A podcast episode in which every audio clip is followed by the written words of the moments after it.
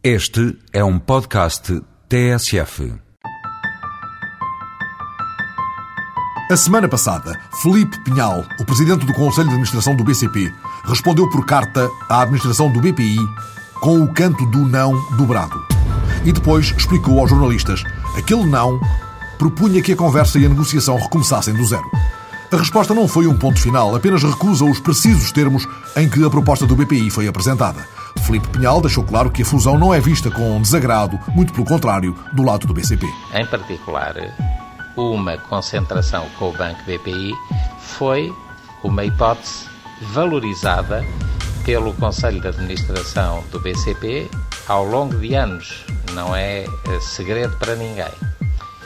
E esse processo culminou em março de 2006 com a apresentação de uma oferta de aquisição que não teve sucesso. Depois, por razões várias, mas que só a administração, só o Conselho de Administração do BPI conhecerá, teve um episódio seguinte que foi a formulação desta proposta de fusão, que determinou esta nossa reação. O futuro a Deus pertence totalmente em aberto. E qual foi a reação do Fernando Ulrich? Perguntaram-lhe. A reação do Dr. Fernando Ulrich foi de agradecer uh, a carta e, e, nada mais. Ulrich haveria de exibir na RTP os prós de uma proposta, enfrentando os contras de um Joe Berardo que prometeu desafiar os acionistas do BCP a recusarem dinheiro morto do BPI. Eu vou transmitir aos administradores do BCP não só para não aceitar a sua proposta, mas também para vender. Não quer dizer que eles aceitem. A Eu, parte do capital do BPI no BCP? Claro, que aquilo é um, um dead money. Está ali, ele desde que teve um grande Não é um dinheiro morto? É. Com aquela situação que vai, é assim. Eu amanhã eu vou escrever uma carta ao Conselho de Administração que nós queremos dinheiro é para desenvolver os nossos os postos de trabalho. Não, eu nem quero desenvolver os postos de trabalho do BPI, que isso não tem nada a ver, eu não sou acionista de lá. O Ulrich sustentou que a proposta do BPI é francamente equilibrada. Nós queremos que os acionistas do BPI continuem acionistas, do Millennium BPI, queremos que os acionistas do BCP continuem acionistas do Milênio BPI. E, portanto, o que está em causa é saber com que parcela do todo cada um destes grupos de acionistas fica. E, entretanto, lançou a Berardo as farpas disponíveis. Eu penso que ganhava muito na sua credibilidade se a sua fundação adotasse comportamentos de transparência, pelo menos iguais aos das empresas cotadas na Bolsa, de que o senhor tanto fala com tanta vontade. E, portanto, é uma, é uma sugestão. E Berardo, ora é essa. Obrigado pela sua sugestão. Mas, primeiro, o que está a dizer é melhor se informar primeiro que eu, o que estou aqui a dizer está analisado. O que você está a dizer aí está a ouvir falar. Não, eu não estou a ouvir falar. Não, era, Diga-me onde é que está publicado. Dizer... Diga, publique, publique não, as não, contas da Fundação como as dos bancos. Eu não, olha, nenhum membro da minha família ganha um tostão, nem uma remuneração, nem bilhetes de aviões, nem amizades, nem isto. Não, é tudo pago por Gelbrardo. E as contas são obrigatoriamente disponíveis. Se você quiser ir ver, vá ver. Agora eu não lhe vou publicar para si. Contas feitas e refeitas. Ulrich recentrou objetivos. A proposta que foi feita e que será agora reciclada no processo negocial que se anuncia não é um assalto à fortaleza. A nossa atitude é uma atitude construtiva e, portanto, o Conselho de Administração do BPI analisará com um espírito, obviamente, construtivo as sugestões, contrapropostas. Está preparado, portanto, para, para chamar, negociar. Que, que, venham do lado do, do BCP. Outra não pode ser a atitude de quem tem um espírito construtivo. Ora, não estando a porta fechada, aguardam-se as negociações para a criação do futuro maior banco português. Ficamos à escuta, passada a semana em que o Procurador-Geral da República foi ao Parlamento confirmar o que dissera ao Sol. Pinto Monteiro quer ver fiscalizado o uso das escutas ilegais. Ele que, afirmando-se sem poderes para inspecionar as polícias, garante não ter como controlar as escutas. Primeiro, os poderes de inspeção das polícias, com o procurador a saber em tempo real quais as escutas feitas, quando são feitas, como são feitas, porque são feitas. Segunda consequência prática é as próprias diretivas que eu vou fazer. Uma das coisas é isso, das polícias, ver se efetivamente fazem buscas. Outra é aquilo que se pede aos seus deputados, que é porventura, porque repara, o, o, é quase uma bagatela penal, a pena é. As autoridades têm que pensar, e as escutas, a espionagem industrial, etc, etc, etc, etc. Essa, essas escutas, que já não custam 30 contos ali no Martim Muniz, já custam 300 ou 400 aqui o catálogo, permite uma espionagem. O, o, problema que se coloca é essa espionagem, é uma espionagem altissimamente prejudicial. Quanto ao excesso de escutas telefónicas e à forte possibilidade de ele mesmo se encontrar sob escuta, o Procurador-Geral da República contou o estranho aviso que um funcionário lhe fez. Eu não posso impedir que me escutem. Quando montaram o telefone lá no gabinete, a segurança, são os senhores da segurança, não estou aqui para relatar, disse-me que se o seu procurador quiser uma conversa mais, enfim, secreta, uma vez que não está encriptado, isso é muito caro, liga a televisão e fala perto da televisão. Então os seus deputados admiram-se que eu diga que não tenho controle sobre escutas. E cá fora, interrogado por jornalistas, o procurador afirmou-se confiante. Sai daqui convicto ou com esperança que realmente haja uma lei que permita ao Procurador-Geral da República responder às perguntas que fazem, que é, há escutas, não há escutas. O dossiê reaberto pela entrevista do Procurador-Geral da República levou também o Ministro da Justiça à primeira comissão. Alberto Costa foi ao Parlamento garantir que não há escutas ilegais e defender que, na revisão ordinária de 2009, se altera a Constituição de modo a que os serviços de informações possam fazer escutas. O ministro lembrou que este é um ponto de vista sobre o qual tem pensamento há muito publicado. Há seis anos atrás, publiquei um livro, na sequência do 11 de setembro, em que defendi esse recurso à semelhança do que estava a acontecer com todos os países da Europa. Foi a esse ponto de vista que me referi, porque o mantenho, mas sempre dizendo duas coisas. Primeiro, que é preciso uma revisão constitucional é claro perante qualquer jurista que é preciso uma revisão constitucional. Portanto, não é um tema do presente, é um tema do futuro, é um tema para depois de uma revisão constitucional. E também sempre disse que, como noutros países da Europa, é preciso que essas interseções sejam autorizadas por um juiz. Isto está claríssimo, isto está escrito, isto consta de uma publicação e, portanto, não há nenhuma dúvida a este respeito. A semana passada, ouvido como testemunha no processo Casa Pia, Bagão Félix considerou que Catalina Pestana não era a pessoa mais desejada pelo governo para estar à frente da Casa Pia. Catalina, disse o antigo ministro da Segurança Social, era demasiado incómoda. Era e é, e será. E será, estou absolutamente convencido disso. Porquê? Porque é uma mulher de princípios, é uma mulher de coragem, é uma mulher eh, que tem um profundo sentido dos, dos grandes valores da vida humana. Eh, o do respeito pela pessoa humana, eh, pelos mais indefesos, por aqueles que não têm voz. A doutora Catarina Pestana, eu estou sempre ao lado dela. E quanto à reestruturação da Casa Pia, promovida pelo atual governo, é um fracasso. No Diário da República, a reestruturação da Casa Pia é um flop. É um flop.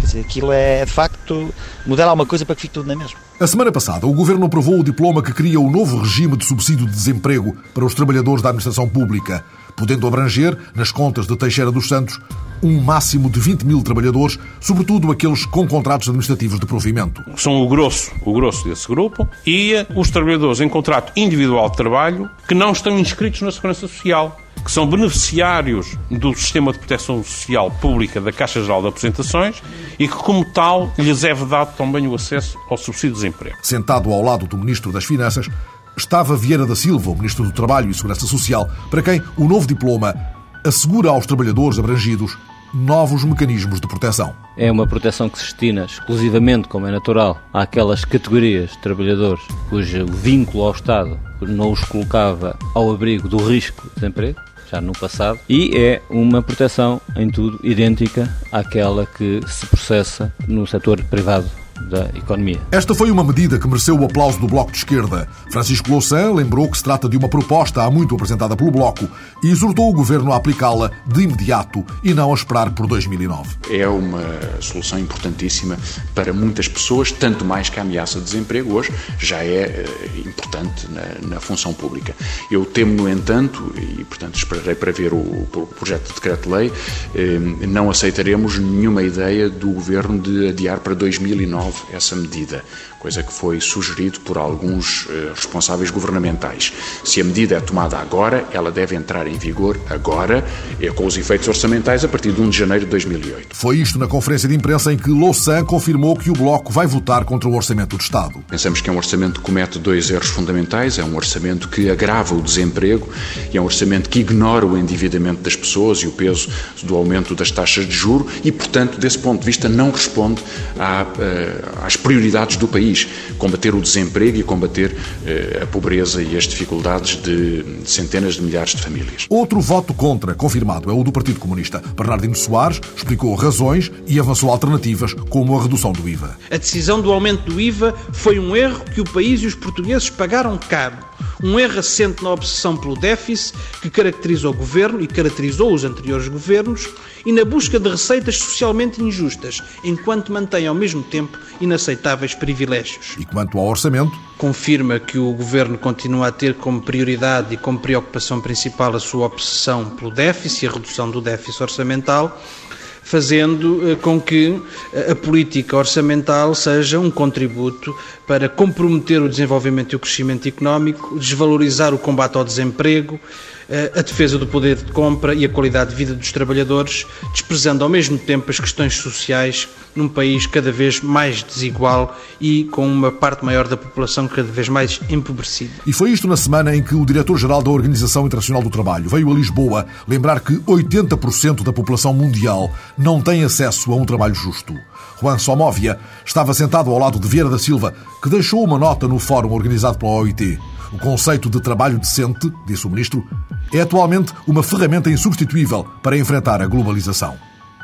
Ao apresentar os resultados do último ano letivo, a ministra Maria de Lourdes Rodrigues lamentou que os salários levem 90% do orçamento é um colete de forças, diz a ministra. É o único país da Europa em que o peso dos salários uh, imprime uma rigidez ao orçamento que torna impossível uh, praticamente fazer política, diria. Ora, está um problema que, para Sócrates, tem solução. A solução do problema não é pôr dinheiro em cima dos problemas. Não, é resolver os problemas têm muitas vezes problemas de gestão. A ministra haveria de enfrentar os ataques da oposição, que a acusava de, em interesse da estratégia socialista, ter recuado no estatuto do aluno e respondeu com firmeza à exigência do CDS de que se demitisse. Eu não sou sensível a críticas que são de demagogia e as críticas que eu ouvi, sobretudo vindas do CDS-PP, eram críticas demagógicas, sem sentido, atribuindo-me responsabilidades que eu não tinha, em documentos que eu não tinha e fazendo tábua rasa daquilo que eram as posições que eu publicamente sempre manifestei e não apenas publicamente, transposta em documentos que o Governo tinha aprovado. E, portanto, esse cavalgar de ondas demagógicas que apenas servem para desestabilizar as famílias, para excitar as angústias, etc. A senhora não, não vê razões para se demitir, conforme pediu o CDS-PP? com certeza que não, não é? O meu compromisso é com os portugueses, é com o Sr. Primeiro-Ministro. A semana passada, o conflito nem sempre surdo entre o PCP e a deputada Luísa Mesquita foi-se agravando e arrastando. O líder Jerónimo de Sousa veio dizer que na política a palavra dada não pode ser desrespeitada. Nos tempos que vivemos hoje, com certeza já ouviram falar muitas vezes que os políticos são todos iguais, que os partidos são todos iguais, que vale pouco a palavra dada, o compromisso e a promessa assumida. Para o meu partido, os princípios continuam a valer, muito. Eu não posso falar com os meus jornalistas assim, com cabeça levantada, fazendo uma coisa diferente do meu partido. E Luísa Mosquita é lamentável. Eu só posso dizer que lamento as afirmações que estão a ser feitas. As afirmações de lisura, de rigor, de muita tranquilidade no processo e de princípios e valores que têm que ser hum, respeitados.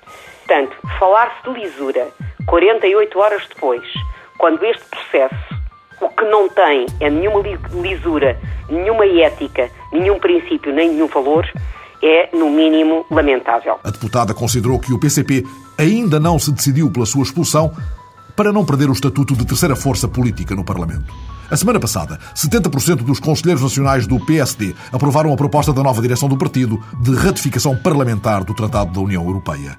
Menezes insistiu na ideia de que a Europa mudou nestes dois anos e meio, precisando agora de estabilidade institucional. Porque é urgente colocar a Europa a funcionar em velocidade de cruzeiro.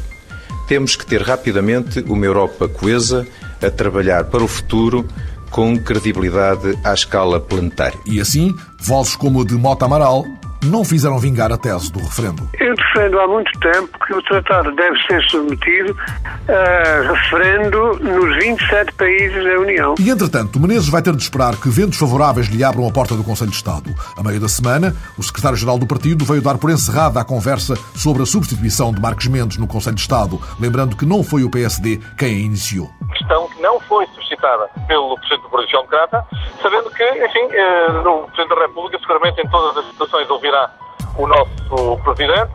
É preciso lembrar que o Conselho de Estado reúne em média uma vez por ano e o Dr. Luís Menezes não tem como objetivo de vida na sua carreira política ser Conselho de Estado. O objetivo é ser Primeiro-Ministro. É claro que Luís Filipe Menezes chegou a admitir que estava a ser trabalhada uma solução institucional, mas a verdade é que a lei exclui a possibilidade de entrada do novo líder no órgão de consulta do Presidente. E o lugar será, assim, de um António Capucho que não escondeu a incomodidade provocada pelo desenrolar do processo. Em primeiro lugar, ninguém falou comigo, nem do partido, nem o próprio Luís Filipe Menezes, e o facto de eu prescindir eventualmente do meu lugar no Conselho de Estado eh, não levava à entrada no Conselho de Estado do Dr. Luís Filipe Menezes. Houve essa convicção na opinião pública, sai o líder Marcos Mendes, entra o líder Luís Filipe Menezes. Não é assim?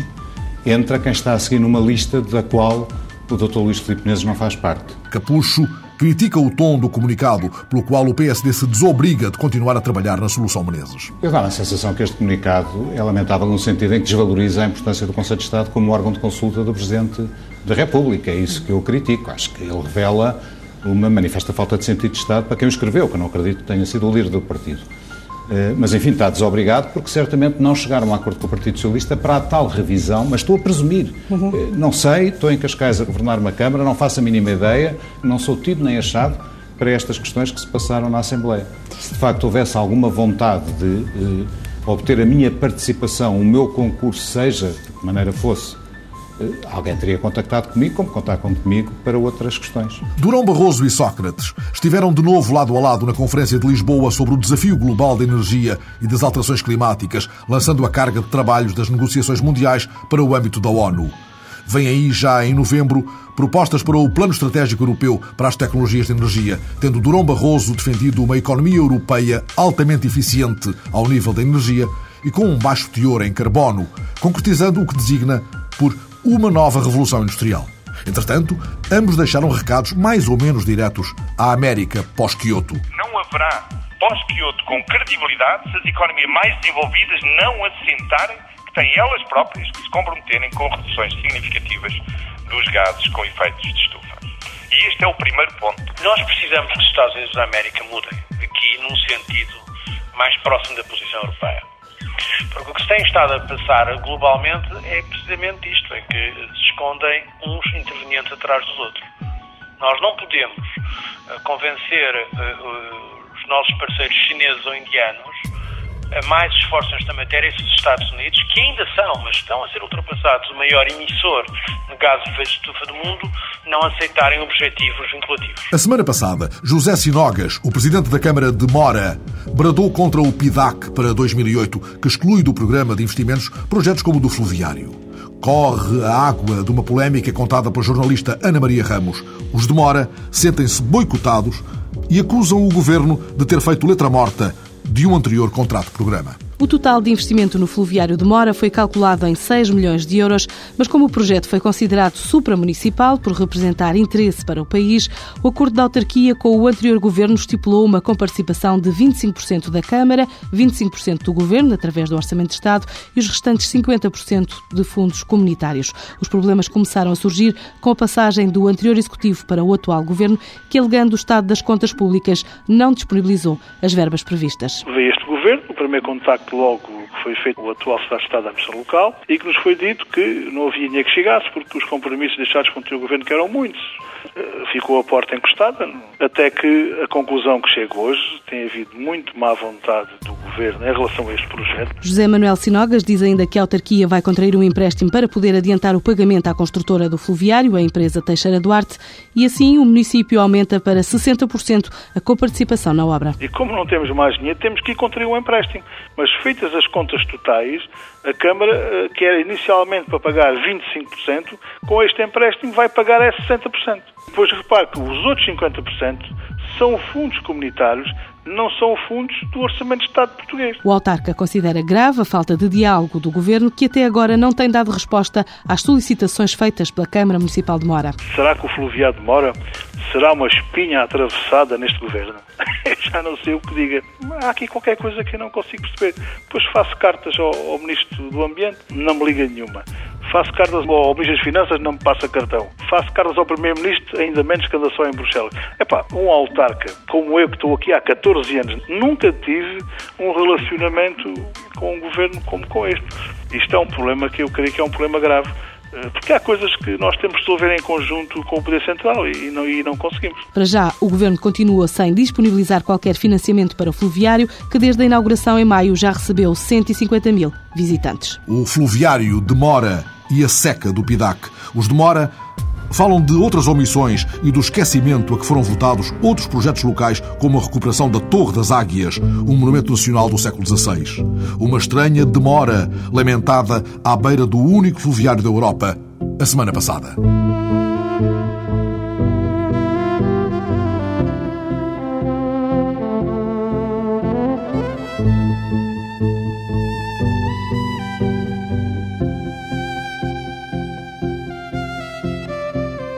A semana passada, a Faculdade de Economia da Universidade de Coimbra e o Grupo Lena, o maior grupo empresarial da Zona Centro, com mais de 60 empresas e uma bem-sucedida estratégia de internacionalização, iniciaram um curso de gestão avançada numa ação designada por Formação à Medida. Os formandos são gestores de topo do Grupo Lena e o curso, que se prolonga até ao fim de fevereiro, consta de 10 módulos de 4 horas. A coordenação científica é da professora Teresa Carla Oliveira, a psicóloga que dirige o Centro de Coimbra para a Gestão Inovadora.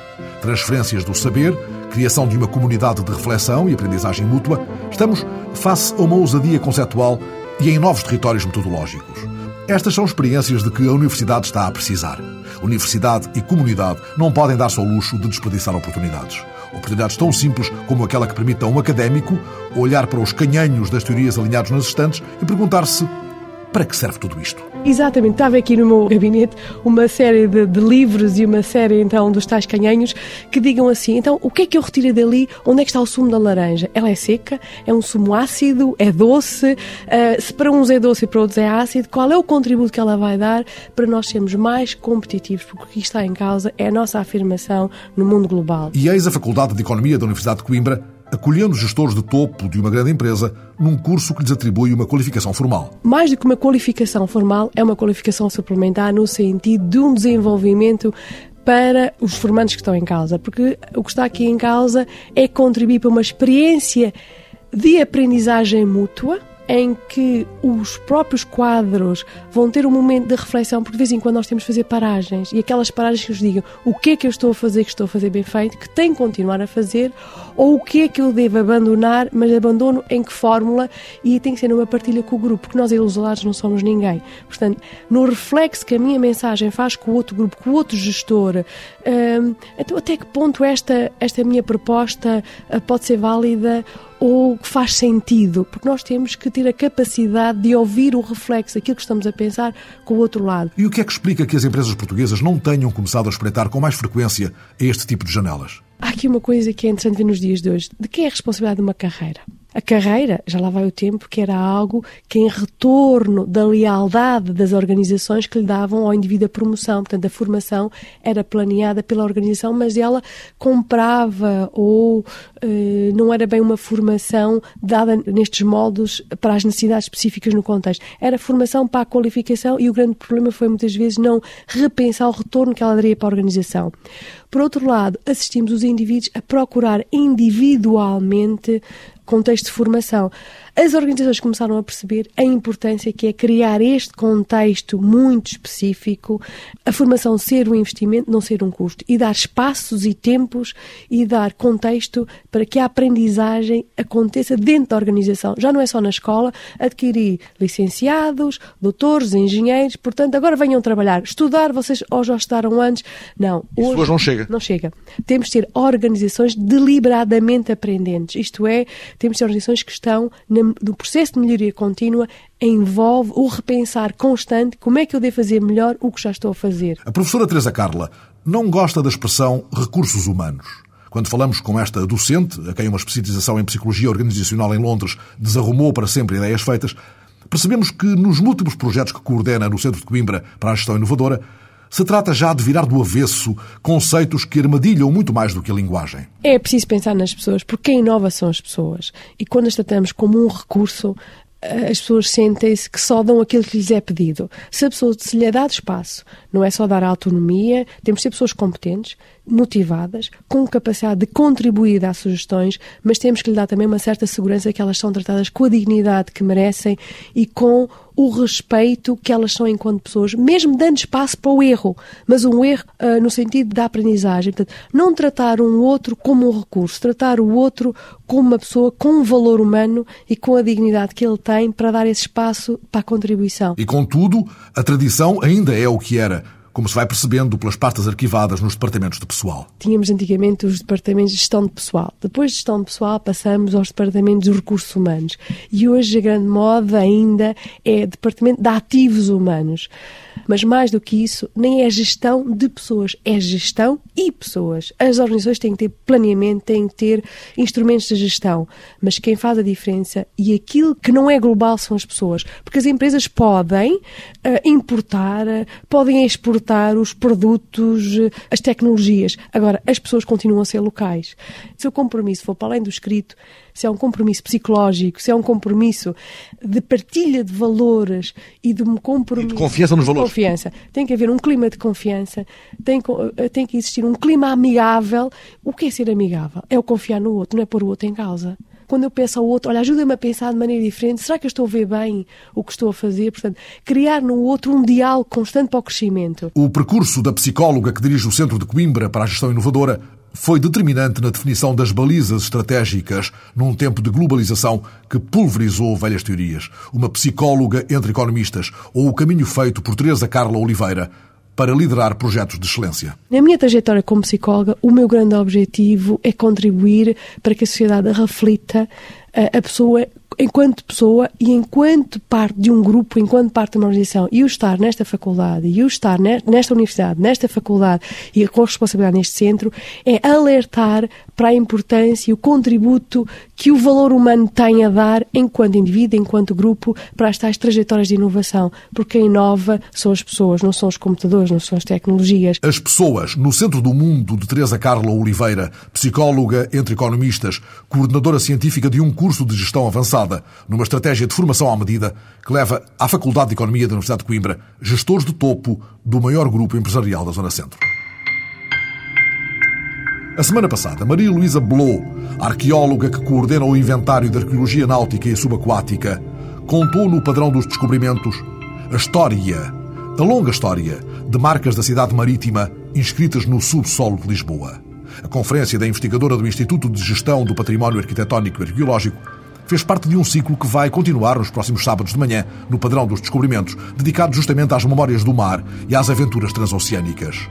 São essas memórias que Maria Luísa Blô desfia na conversa com a repórter Maria Miguel Cabo, lembrando-nos, em Lisboa, milenar porto de chegada e de partida, que temos na terra firme de hoje muito mar debaixo dos pés no subsolo onde passam os autocarros, os elétricos, os peões, os automóveis, onde se constroem estradas de asfalto. De cada vez que se faz, por exemplo, por exemplo, que se constrói um parque de estacionamento subterrâneo, pois nós estamos a ir ao encontro imediato com essas memórias eh, de um passado portuário de Lisboa, que sempre foi portuária. Portanto, mesmo antes de ser propriamente aquela urbe com as dimensões que conhecemos hoje. Até porque as dimensões foram variando ao longo dos séculos, nomeadamente as dimensões da faixa ribeirinha de Lisboa.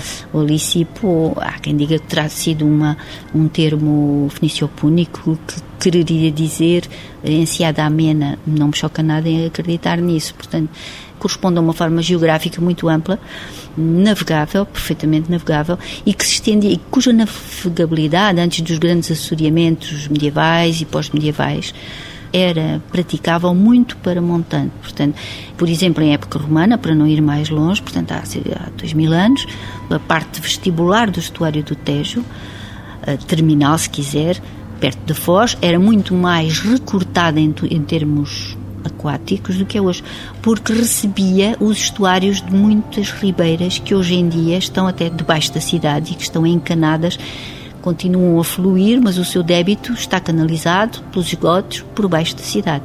No entanto, há dois mil anos, para não dizer anteriormente, a cidade construiu-se em função dessa pequena praia fluvial. Eu estou a falar muito, muito precisamente, por exemplo, no caso do Esteiro da Baixa. Estruturas habitacionais, vestígios de casas, vestígios de lareiras da Idade de Ferro, século VII a.C., século V a.C., isso é na Rua dos Correios e faz parte de um prédio pombalino que está ocupado pelo BCP.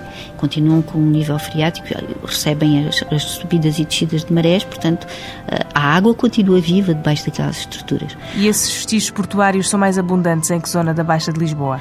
Eu diria que, precisamente entre esse antigo esteiro da Baixa, que ocupa hoje uh, Rua, Rua do Ouro, Rua da Prata, uh, Rua dos Correios, que é vizinha da Rua Augusta, depois, eh, logo a seguir, o Lar de Corpo Santo, na Praça do Município, pois isso tem sido extremamente rico em descoberta desse tipo de estruturas, mas também tem sido sítios de grande intervenção em termos de obras. Mas se formos para o Oriente, elas têm aparecido também até à estação de Santa Apolónia. E se viermos para o Oeste, pois até Belém, até aqui perto da Avenida de Torre de Belém, têm aparecido esse tipo de estruturas.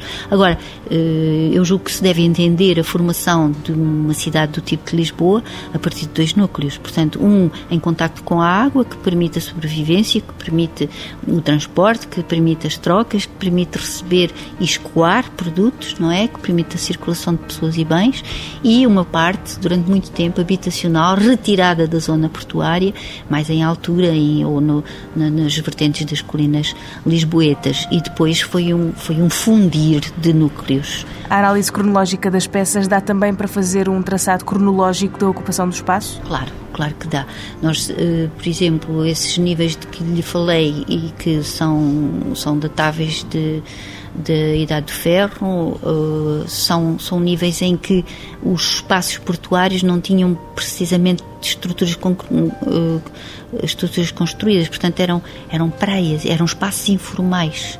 E daí a dificuldade, é porque há uma grande opacidade em termos arqueológicos de, relativamente a, às funções portuárias. É pelas importações que nós vamos deduzir esse, esse tipo de atividades. Já não é o caso, por exemplo, em época romana, em que começam já a aparecer estruturas de armazenamento, etc., nomeadamente uh, na zona da Rua da Prata e não só, que têm a ver já com todo um equipamento urbano em contacto com a margem fluvial e, portanto, com funções portuárias. E depois, eh, posteriormente, aparecem as estacarias já em outras zonas, nomeadamente no Largo de Vitorino Damásio, que se vir hoje está muito longe do rio, mas não estava, era, era, era praia fluvial a margem, a zona ribeirinha, hoje em dia corresponde a uma faixa muito larga, portanto, que vai para o interior da cidade a atual Rua da Boa Vista, não faz mais do que sublinhar, ao fim ao, cabo, a curva natural que tinha a praia fluvial. Portanto, tudo isso desde aí por aí fora até a, a, atual faixa ribeirinha, tudo isso é Lisboa Ribeirinha em termos de arqueologia e, portanto, são espaços que lá por baixo têm as memórias de navegação, de acostagem, de, de de cais sobre a madeira, de estaleiros navais, inclusivamente, de embarcadores, etc. Tudo o que tinha a ver com circulação uh, circulação portuária, trânsito portuário. Estamos a falar de memórias materiais em terra.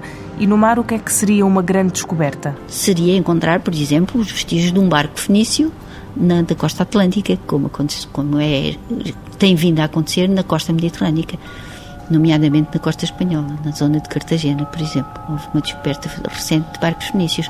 Ora, se houve importações fenícias na nossa costa, é natural que tenham deixado vestígios uh, navais também, neste, só que ainda não foram descobertos. É para isso que, que trabalham também? É para isso que trabalhamos, mas temos alguns indícios porque existem achados fortuitos em pleno oceano, ao largo da costa portuguesa, e não tanto ao largo como isso, e que apontam para navegações da época púnica, precisamente. Algumas ânforas que são tipos eh, caracterizadamente púnicos, cujas cronologias são essas, precisamente, e portanto vinham a bordo, eh, naufragaram, foram parar ao fundo do mar de alguma maneira.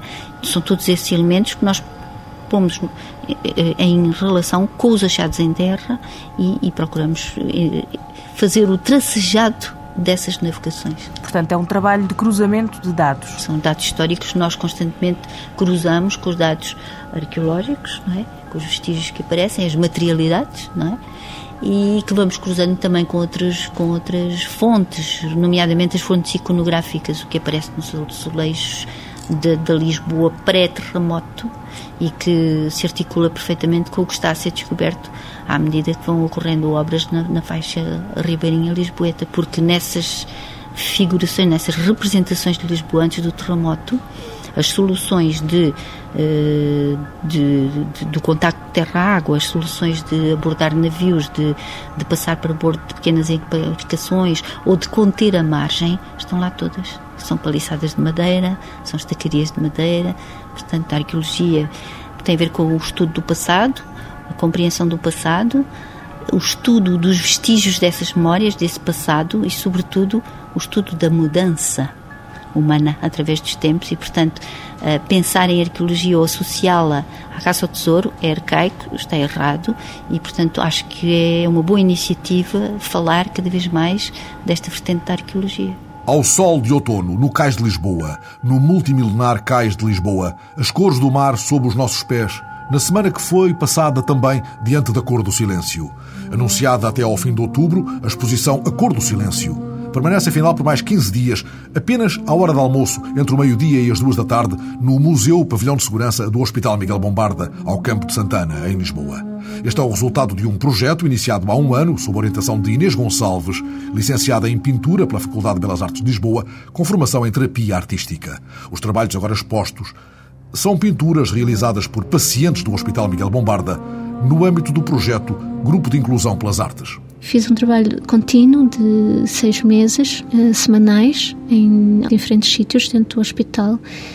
Uh, não é um trabalho muito fácil devido aos ambientes onde se trabalha. É um ato criativo, mas é essencialmente uma forma de expressão. E para essas pessoas é muito importante porque estão a um nível de comunicação não verbal e a pintura e a arte em geral permite isso permite a expressão a esse nível não verbal. Cerca de 20 pacientes mobilizados por Inês Gonçalves, pessoas que jamais terão usado tela e tintas para se exprimirem pelo silêncio das cores. Nunca, nunca, não. Eu organizava sessões de seis, oito que iam rodando, não é? Foi muito interessante porque é essencialmente essa experiência, não tanto o resultado. O lugar é muito importante. Existe um espaço que tem boas condições para se fazer este trabalho, chama-se o Ateliê Psicopedagógico e as pessoas que lá trabalham apoiaram-me imenso. Portanto, eles recebem lá diariamente os pacientes, estão lá, eh, fazem várias atividades, têm biblioteca, fazem eh, exercícios, estão ali num convívio e depois tem um espaço onde tem lá umas mesas, onde tem água, onde podem pintar que foi aí que eu trabalhei com eles.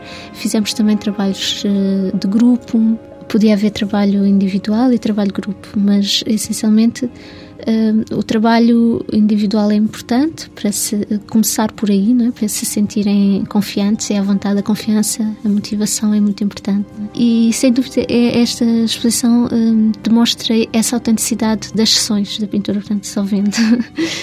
não é tanto o resultado, o próprio traço, é um, um ato de comunicação. Para Inês Gonçalves, Tratava-se de atingir um nível de comunicação essencialmente não verbal, abrindo as portas de uma interioridade que vibra no silêncio através da cor. É importante que cada um seja o protagonista do seu próprio quadro, sendo contudo criada uma relação de cumplicidade e confiança, que teve a sua particular celebração quando os pacientes viram finalmente os seus trabalhos expostos. Foram meses de sessões em que se foi trabalhando, desenvolvendo um trabalho o facto de eles poderem ir à exposição e ver o seu trabalho eh, foi um completar do próprio processo. E sentiu-se, eles ficaram muito felizes. Inês Gonçalves fala da pintura trabalhada com uma consciência terapêutica, de soluções pictóricas que satisfaçam as necessidades interiores, anímicas dos indivíduos, na linha da experiência colhida durante a formação em arte e terapia no Hospital Psiquiátrico Suíço. E fala também da cor e da sua relação com as diferentes patologias. A questão é agora o que fazemos com isto. E a pintura permite isso porque tem o poder de transformação é aquilo é que vamos dar atenção não é ao problema em si, mas dentro disto há uma pequena luz, há o que seja, é aqui que vamos desenvolver, é aqui que vamos fazer crescer, digamos assim. E essa luz é o que irrompe de uma cor para o seu contrário, do incentivo dado ao paciente para ir um pouco mais além, para que ouse um pouco mais de azul, mesmo quando reflete a sua imagem mais ou menos dispersa nas mais fechadas cores do silêncio.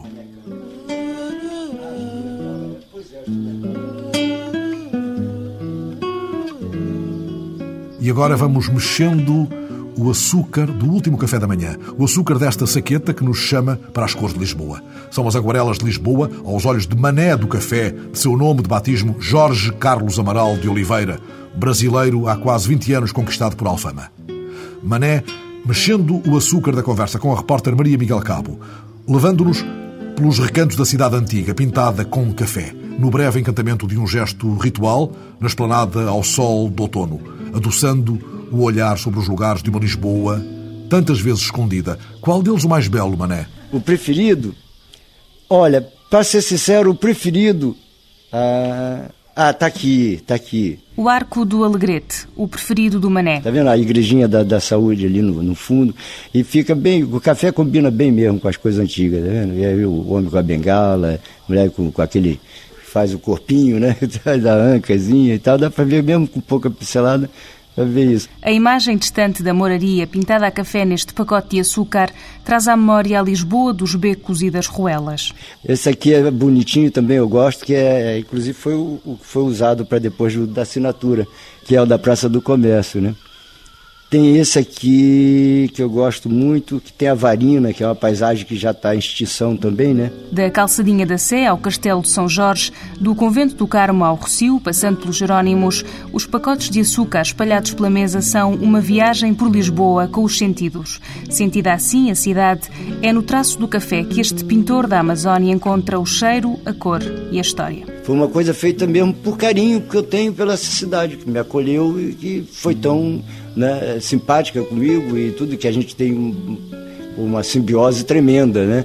Então, por isso que essa coisinha que foi a única coisa que eu fiz por gosto mesmo no, no, nesse meu trabalho, foi visto pela TOFA. Jorge Amaral de Oliveira chegou a Portugal há quase 20 anos. De turista, passou a amante de Lisboa, onde encontra inspiração para a aguarela. Só nunca tive jeito para cores. Porque quando eu cheguei aqui, pensava assim, puxa, mas eu não posso competir com os aquarelistas que estão na rua porque os aquarelistas estão na rua já conhecem a manha do trabalho, fazem trabalhos belíssimos, coloridos, que atraem muito o turista, né? Então, enquanto todo mundo desenhava as ruas em si, a Rua Augusta, os becos, o Arco de São Miguel, a Torre de Belém, o elevador de Santa Justa, e eu aí comecei a desenhar a paisagem cultural, né? A paisagem espiritual, vamos dizer assim, né? Então eu desenhava Fernando Pessoa, desenhava Severa, o Fado, toureiros. No claro escuro da cidade, a cor do café saiu à rua. Mas aí só de birrento também, vai, não vou ficar fazendo Torre de Belém, elevador de Santa Justa, né, Mosteiro de Jerónimo, não, vou fazer as vielas, as ruas né? os bequinhos que ninguém dá nada por ele, né? E, e, que combina tão bem com a cor, o tom ocre, né? Do café, com as coisas velhas, né? Coisas antigas. Mané do Café, pintor de uma Lisboa em movimento, encontra em Alfama o balanço mais puro da cidade. É aqui que dirige o Tejo Bar. Quadros, garrafas, pincéis, copos. Não sei. não dá para dizer que é um bar, ou que é um pub, ou que é um clube. Não, não, não, não dá. Porque cria expectativa nas pessoas. Né? Até eu digo que se você quiser chamar alguém para vir, diz, ó, eu vou ali. Mas não diz o que é. Você diz, vou num bar. Quando vai ser atendido, é um rapaz que quase não enxerga nada, tropeça, joga de uva o produto seu da pessoa, né, que é o Sérgio. Quer dizer, de repente aparece um com violão e começa a tocar, e no outro dia a pessoa quer vir música ao vivo, mas não tem. Mas cadê aquela música tão boa que tinha? Hoje está essa porcaria aí e tal. Não dá para criar expectativa, não é casa de fado, apesar de que muitos turistas vêm aqui pensando que é casa de fado, porque também se canta o fado. Porta aberta à liberdade e à criação é neste espaço indefinido que escreve as últimas linhas de uma balada em jeito de romance a ser publicado em meados de dezembro.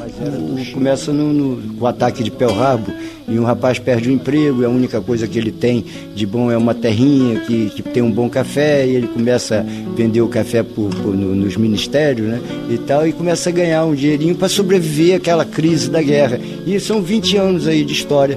E o café aí passa lá pelo Alentejo, passa por Lisboa no tempo dos espiões, na guerra, aqui no Monumental. Quer dizer, é um panorama vasto.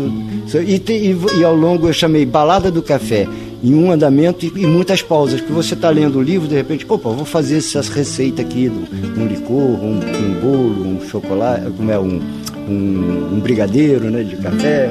Então é assim, ou então vou ler esse poema aqui direitinho, tá, percebe? Tem tudo, o máximo que eu pude arranjar de café tem ali. O mais intenso café do fim da manhã, lidos já os jornais ao sol do outono, o aroma agora espalhando-se pela casa onde está acesa como um farol a rádio. Lançando ao vento imagens da semana passada diante dos olhos de Alexandrina Guerreiro, Maria Miguel Cabo e Fernando Alves.